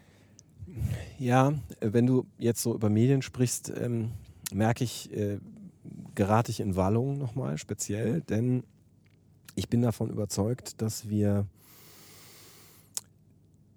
diese vierte Macht im Staat, als die ich sie noch in der Schule und in der Universität kennengelernt habe, als, als Kontroll- und Schutzinstanz für einen strittigen öffentlichen Diskurs ähm, nicht mehr haben. Und ich will das nochmal sagen, nicht mehr haben. Also nicht in Gefahr sehen, dass sie vielleicht irgendwo verschwindet, sondern sie ist nicht mehr da. Und ich finde das Beispiel, was du gerade gebracht hast, hochinteressant. Greta hat sozusagen überhaupt nur deswegen äh, Erfolg haben können, weil es diese sogenannten neuen Medien vielleicht gibt und ähm, Netzwerke, soziale Netzwerke da ähm, das Instrumentarium bereitstellen mit vielen Shares und vielen Likes und so weiter, sowas dann eben nach vorne zu pushen. Je länger ich darüber nachdenke, desto toxischer scheint mir allerdings diese Lage zu sein, denn diese wenigen verbliebenen ähm, ja, oligopolistischen Monolithen. Also die Rede ist von eben GAFATA, ja, den großen Informationshändlern. Google, ähm, Amazon, Google, Facebook Amazon, und Co. Tencent, Alibaba, Weibo und Co.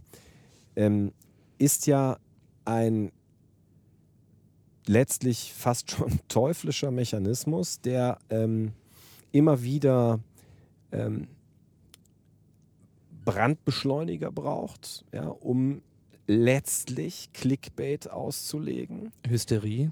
Ähm, dafür ist auch eine, eine Bewegung wie die Fridays for Future Bewegung oder aber auch ähm, Extinction Rebellion hervorragend geeignet, weil sie so stark äh, polarisiert.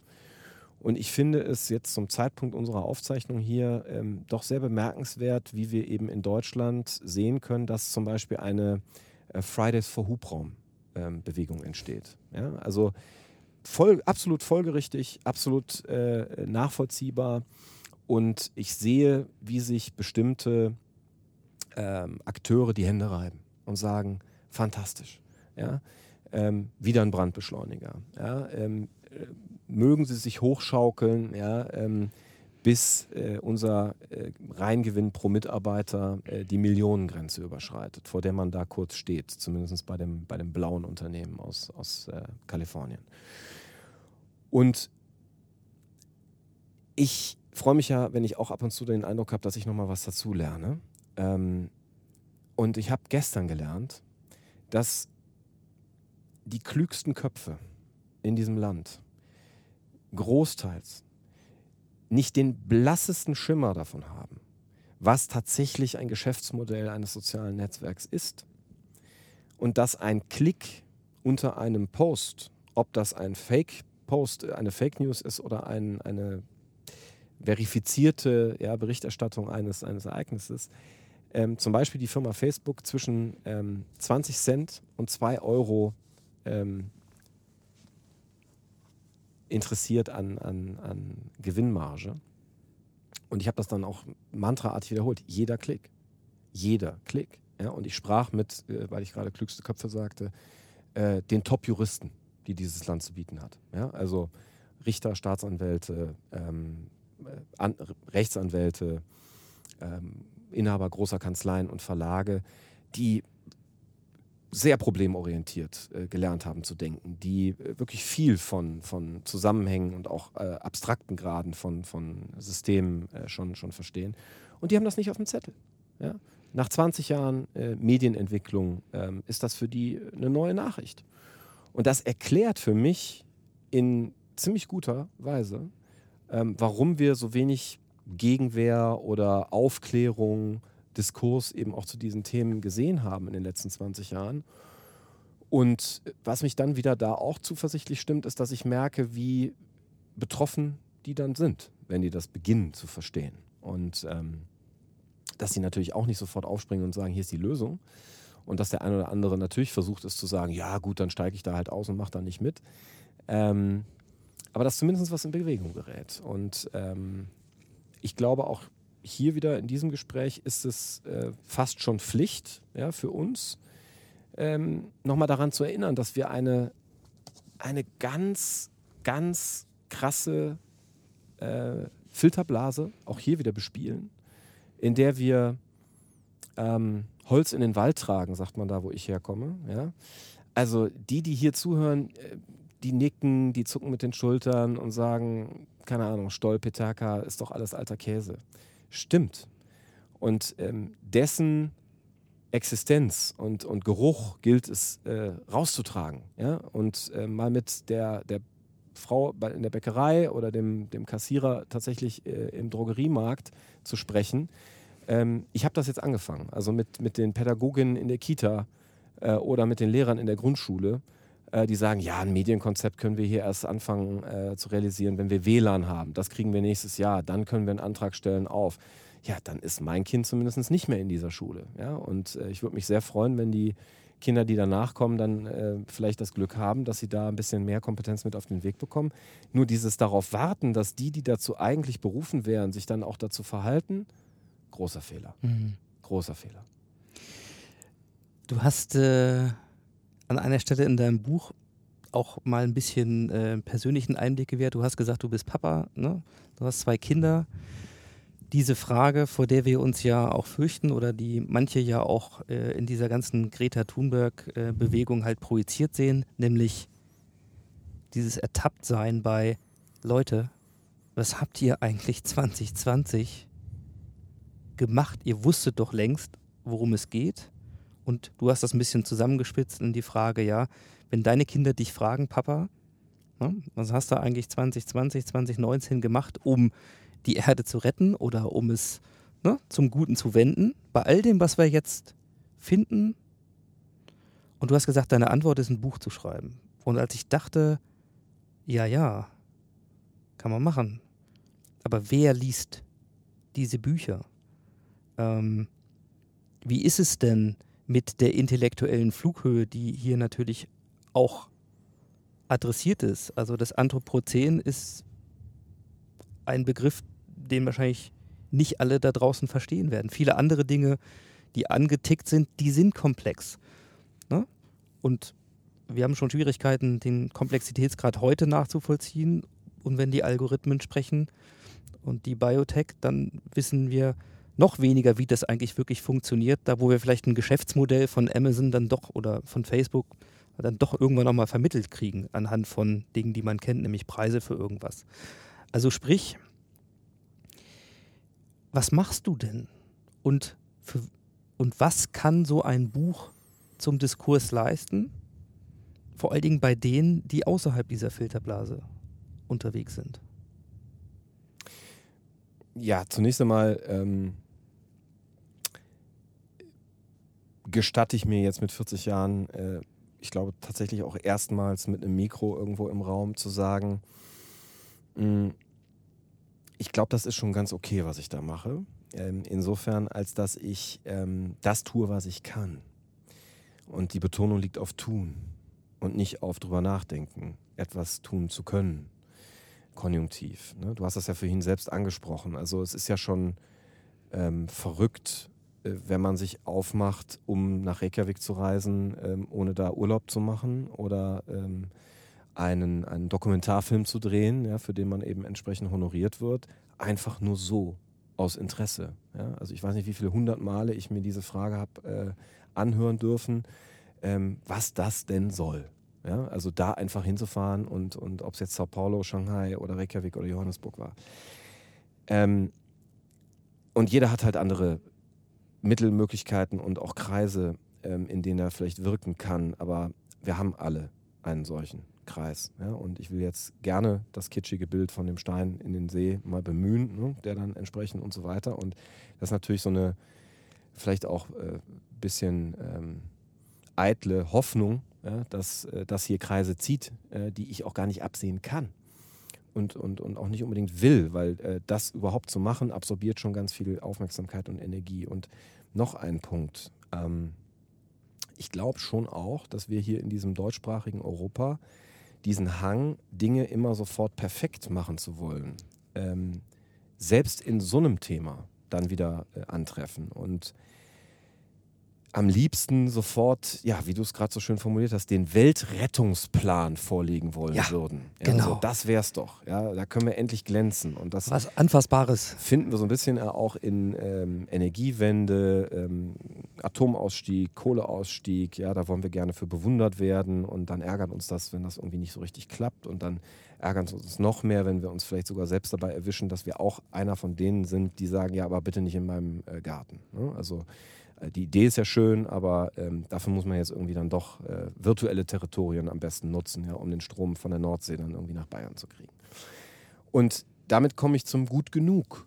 Ja, also es muss auch ähm, öfter ähm, in Ordnung sein dürfen, Dinge gut genug zu machen und zu sagen, naja, ich habe es jetzt halt mit den Möglichkeiten getan, die mir zur Verfügung stehen und ähm, ich habe mich so ein bisschen echauffiert in dem Buch auch über diese äh, Verbotsdebatte, ja, Plastiktüten, Strohhalme und äh, Wegwerfgeschirr, ähm, weil das einerseits tatsächlich alles sehr ähm, marginal ist, wenn man es wirklich mal an den globalen Maßstab bringt. Andererseits und gleichzeitig ist es natürlich für viele ähm, tatsächlich die Möglichkeit zu sagen, ich ähm, mache jetzt mal ein Statement und äh, setze mich jetzt mal äh, ab, vielleicht auf diese Seite äh, des progressiven Optimisten, weil das ja irgendwo tatsächlich sehr plausibel ist. Ja? Wenn ich am, am Spielplatz sitze ähm, mit meinem Getränk und ähm, mir vergegenwärtige, dass ich jetzt ein Stück Plastik weniger ja, in dieses Ökosystem eingebracht habe, dann ist das zu Recht ein Moment, äh, der Wohlgefühl auslösen darf. Ja? Und der vielleicht auch Übersprung in der Debatte ähm, auf, auf den Nachbarn oder die Nachbarin äh, zulässt, mit, mit der ich diesen Raum gerade teile. Ähm, Hast du denn, ha- hast du das Gefühl, du hast es ja zugespitzt auf diese Frage, damit in Zukunft konfrontiert zu werden? Also unsere Kinder werden uns fragen, was habt ihr damals, heute, 2020 gemacht, bei den Möglichkeiten, die ihr noch hattet? Oder warum habt ihr dies oder das nicht gemacht? Was auch immer. Ja, so. Hast du das Gefühl, dass ganz persönlich, dass das, was du tust, was du machst, dass das gut genug ist?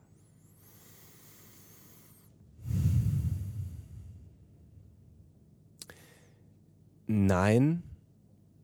Und aus diesem Nein ziehe ich Antrieb.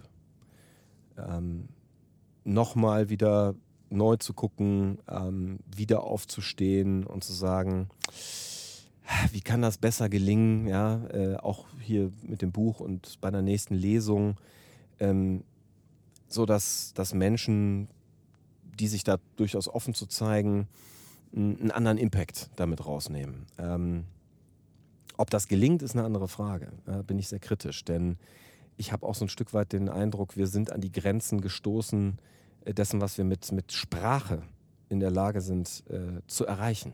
Ähm, und deswegen glaube ich, dass äh, Themen wie Gefühle, ähm, Liebe, ähm, Kontakt, ähm, Organismen und, und ein, ein, ein Umdenken, ja, es kann ja auch erstmal ohne Sprache stattfinden, ähm, zum Beispiel weg von einem Internet der Dinge, wo ich unterstelle, dass wir zusehends uns selbst mit einreihen werden wollen, ja, so nach dem Motto, ne, ist doch schön, irgendwie Cyborg zu sein. ähm, Wir haben ja beide den Chip schon unter der Haut. ja, ähm, dann sind wir endlich auch Maschinen, ja, dann sind wir vielleicht auch von dieser Bürde befreit, äh, dieses ganze komische, weiche und, und neblige Menschsein irgendwie ertragen zu müssen.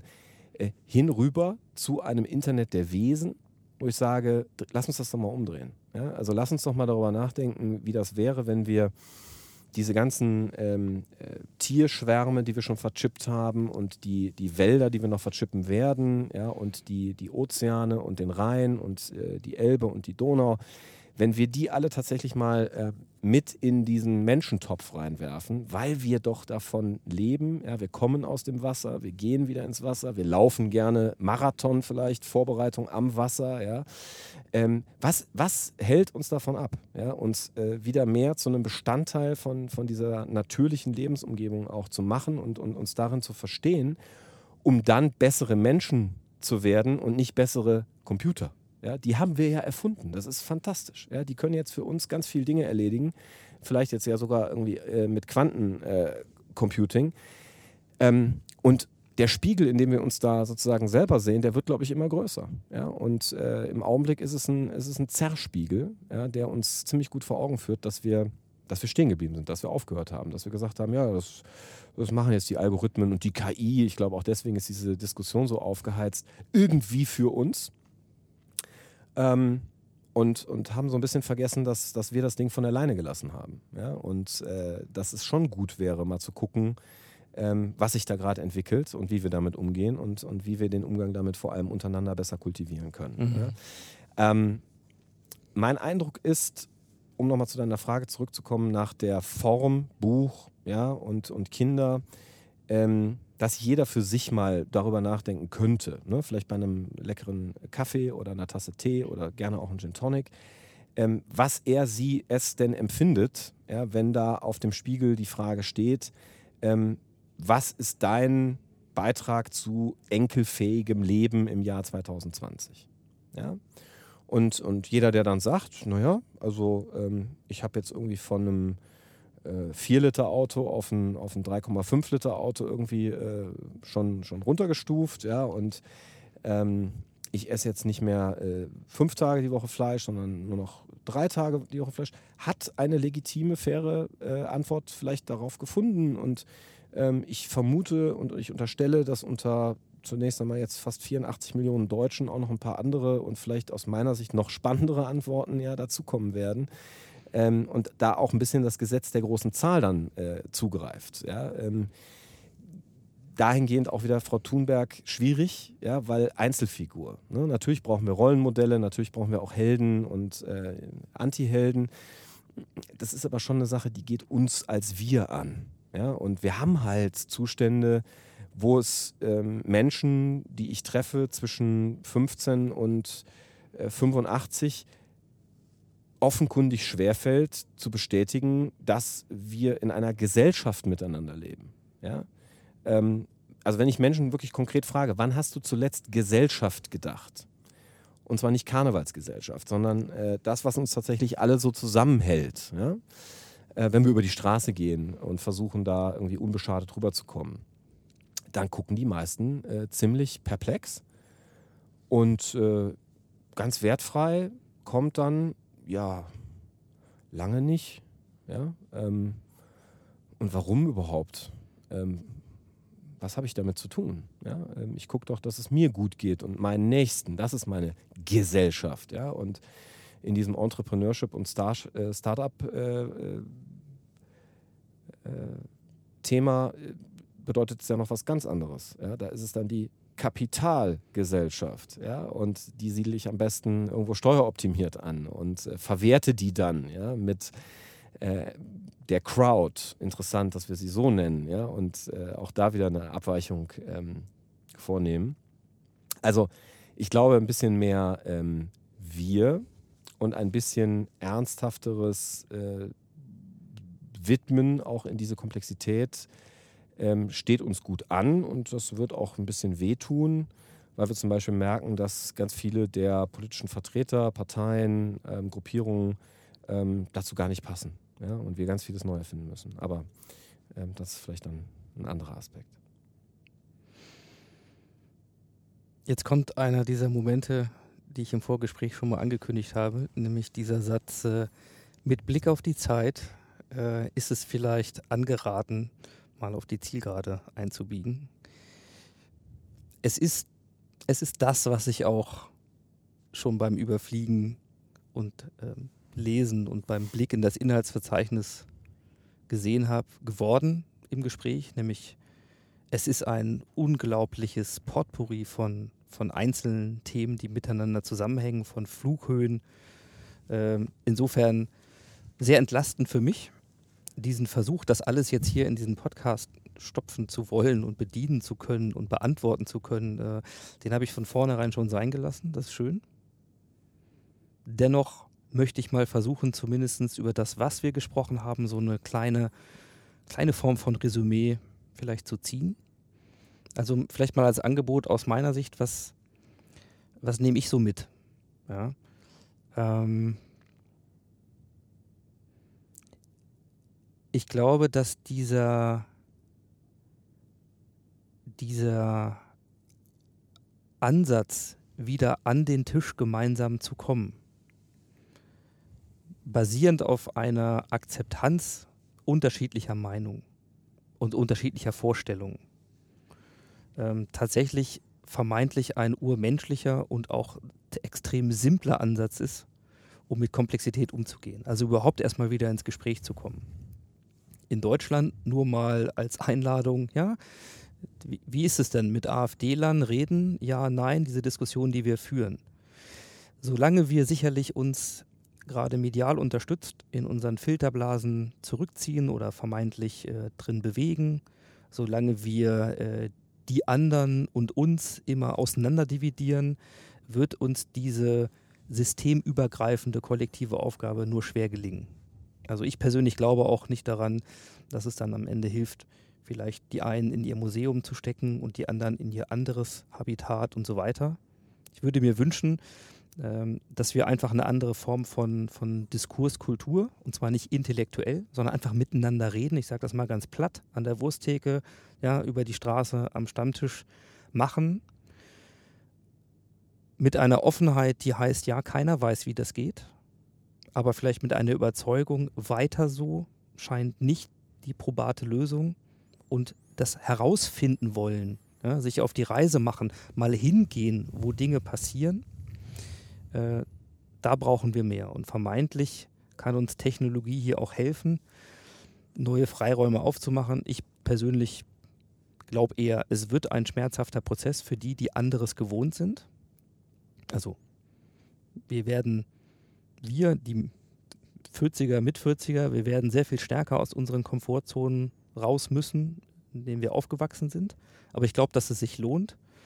Ähm, ich finde dieser Aufruf, den du hier ja im Grunde über den Test machst, nämlich in die, in die Reflexion zu gehen, in die Selbstreflexion zu gehen, bevor ich vielleicht ins Gespräch mit anderen gehe und dann zwischen diesen Dingen immer wieder auch äh, unterwegs zu sein, den finde ich, den ich persönlich alternativlos, weil wir hier über Entwicklung reden und wenn ich Haltung verändern will, wenn ich Positionen räumen möchte, dann geht das nicht ohne einen ähm, reflektorischen Prozess, wo ich mich im Spiegel frage, ob das, was ich mache, eigentlich so richtig ist, ob das so bleibt, ob ich das so will.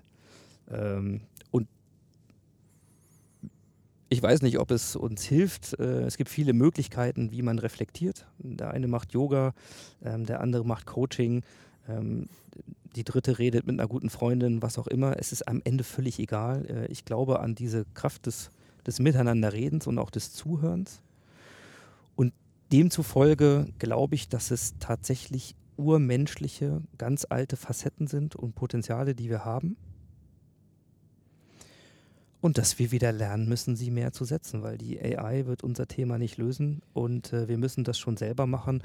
Und diese Generation, zu der du und ich gehören, die jetzt gerade mittendrin sind, die vielleicht noch nicht an den größten Hebeln der Macht sitzen. Da sitzen welche, die sind noch 20 Jahre älter, aber die schon verstehen noch und noch andockfähig sind an eine junge Generation, die heute auf die Straße geht.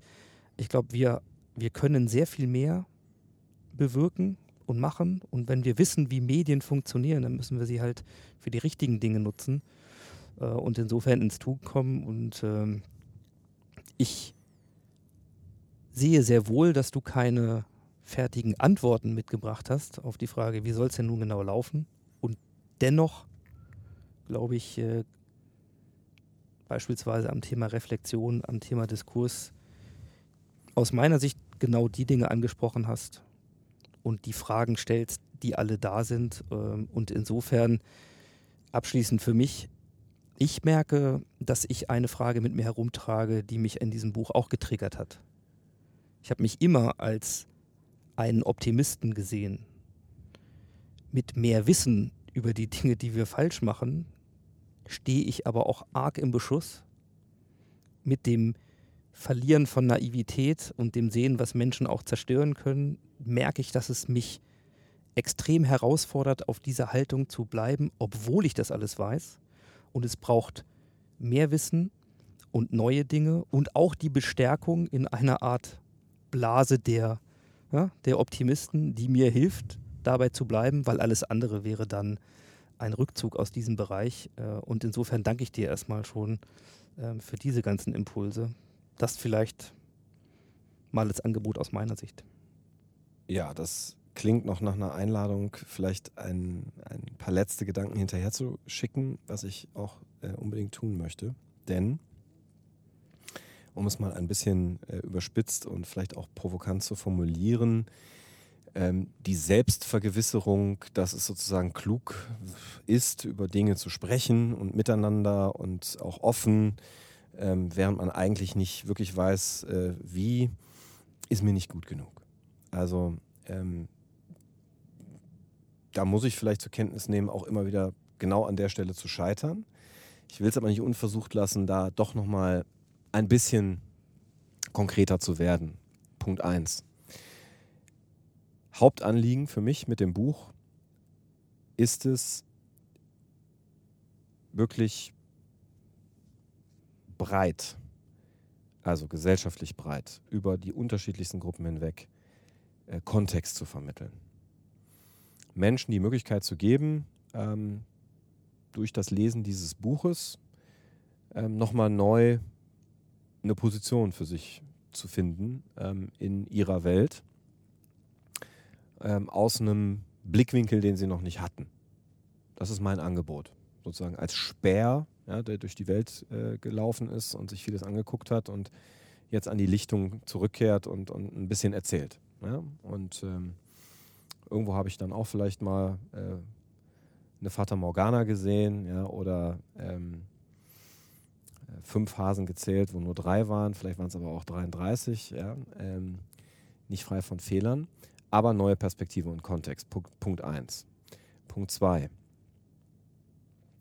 Wir können als Menschen in diesem Jahr 2019, 20 Photonen teleportieren wir können tote Tiere, die 30, 40 Jahre lang äh, verschieden waren, reanimieren. Wir können lebendige Organbestandteile im Labor drucken. Wir können aus Plastik Treibstoff machen.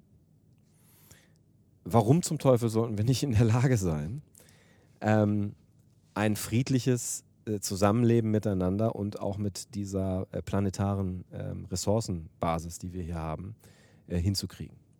Und das, was wir dafür tun müssten, ist etwas, das ich nicht tun kann, weil ich kein Experte bin, etwa für die Herstellung von Treibstoff aus Plastik. Aber die, die das können, die das auch tun lassen und denen die Mittel und Möglichkeit geben, das für uns alle zu machen und nicht nur prototypisch irgendwo im Labor, wo man es dann bewundern kann und vielleicht einen, einen, Wissenschaftspreis für gewinnt, das ist ein Mandat, das sehe ich für zumindest die progressiven Optimisten unter uns. Und das ist eine sehr konkrete, glaube ich, äh, Einstellung und Forderung und die möchte ich, wenn ich äh, mir das wünschen darf, ähm, abgebildet sehen. Von Norden bis Süden, von Osten bis Westen, vom Dorf bis in die Großstadt.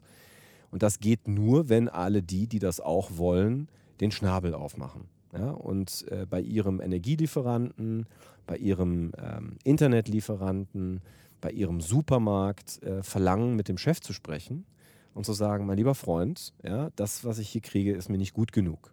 Ja? Kurze Erinnerung, äh, wir verzehren in Deutschland ja eine Menge, zum Beispiel äh, Kaffee und Schokolade. Der Anteil von Fairtrade und Bio ähm, in diesen beiden Kategorien ist verschwindend gering. Ja? Also so gering, dass es lächerlich ist, gemessen an der öffentlichen Meinung, die wir von uns selber pflegen, dass wir eben als großer Musterknabe in der Welt hier voranschreiten und allen anderen zeigen, was ein ökologisch nachhaltiges Leben ist. Und damit komme ich zum letzten Punkt. Ähm, damit habe ich ja Farbe bekannt. Also den Kontext, äh, den biete ich allen an, den wünsche ich mir ähm, gemeinsam zu auch zu errichten, natürlich gerne mit anderen Perspektiven. Aber was den Fortschritt anbelangt, ja, äh, ist meine unbedingte Forderung, dass wir endlich die längst ähm, erschlossenen ähm, Lösungen, die alle auf dem Tisch liegen, auch ähm, anwenden. Und dafür brauchen wir einen, ein, ein, ein Gespräch, eine öffentliche Debatte, die radikal entschlossener ähm, mit den Zuständen umgeht und sich ehrlich macht. Und deswegen freue ich mich über Fridays for Hubraum. Nochmal. Ja, weil ich denke, Mensch, Jungs und Mädels, super. Ja? Ähm, ihr wollt V8-Motoren weiterfahren, dann lasst uns doch eine Möglichkeit finden, wie wir das hinkriegen. Ja? Also ich gehe mal davon aus, es wird nicht Mainstream werden, ja, dass wir jetzt mit V8-Pickups irgendwie mit 240 über deutsche Autobahnen knattern. Ähm, ich unterstelle, dass wir da Common Sense haben. Mit eben diesen Vertretern auch dieser Protestbewegung. Und sich dahin zu bewegen, zu sagen, hey, ich gönn dir dein Schnitzel, ich gönn dir deinen Mallorca-Ausflug am Wochenende. Ähm, nur sollten wir das vielleicht nicht zur Regel machen. Ja, weil das, äh, so wie wir es bisher können, einfach schlecht verträglich ist. Aber vielleicht in fünf, vielleicht in zehn Jahren mit entsprechenden äh, Elektroflugzeugen und äh, ähnlichen Innovationen kann das alles äh, weiter auch eine große Party bleiben, ja, an der ich dann sehr gerne ähm, mit 50, 60, 80 oder auch 100 äh, Jahren noch teilhabe.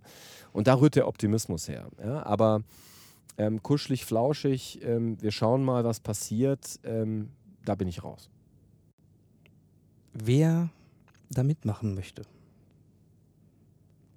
Wo schickst du die Leute gerne hin? Wo finde ich Informationen über dich, über das, was du machst, über deine Fragen, Diskurse?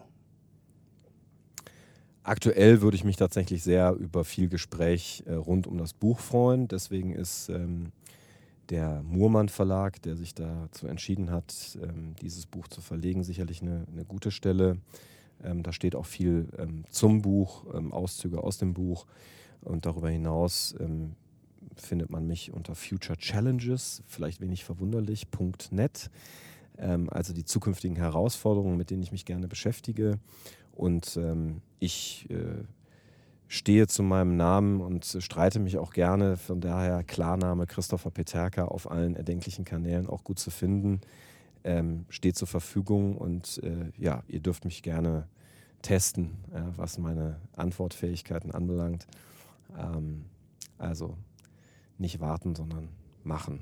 Gut genug genügt mir und dann darf es euch auch genügen.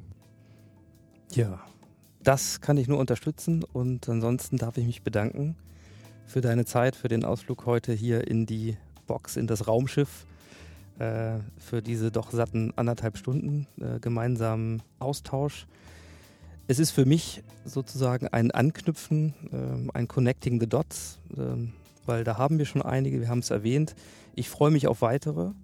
Äh, mögen sie zahlreich sein, mögen sie sich multiplizieren und ähm, ja, ich wünsche dir alles Gute hierfür. Ich werde es mit Sicherheit verfolgen und ähm, ja, da ich ja schon festgestellt habe, dass wir im Modcast auch mit Leuten, die sich mit Veränderung beschäftigen, durchaus Fortsetzungsgespräche führen können in der Zukunft.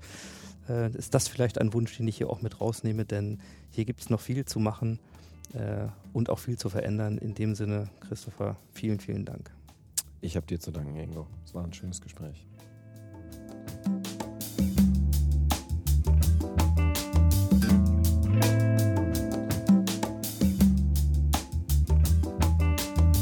Ja, das war sie, die Ausgabe 97 des Modcast. Ich sage wie immer vielen Dank fürs Zuhören und für eure Zeit. Und äh, ich lege euch das Buch Deine Wahl wirklich nochmal ans Herz, weil es erstens die Möglichkeit gibt, dort auch den Test dann mal selbst für euch zu machen und weil es so wunderschöne Übungen für den Wandel gibt. Und eine möchte ich euch noch mit ans Herz legen. Sie heißt in leicht äh, von mir audiografisch abgewandelter Form Frage einen Freund oder eine Freundin nach ihrer Vision für das Jahr 2100 und zeichne sie auf. In diesem Sinne nehmt das Gespräch auf. Behalte diese Aufnahmen, damit du sie ihm und ihr in zehn Jahren zeigen kannst, beziehungsweise ihr sie anhören könnt und darüber reden könnt.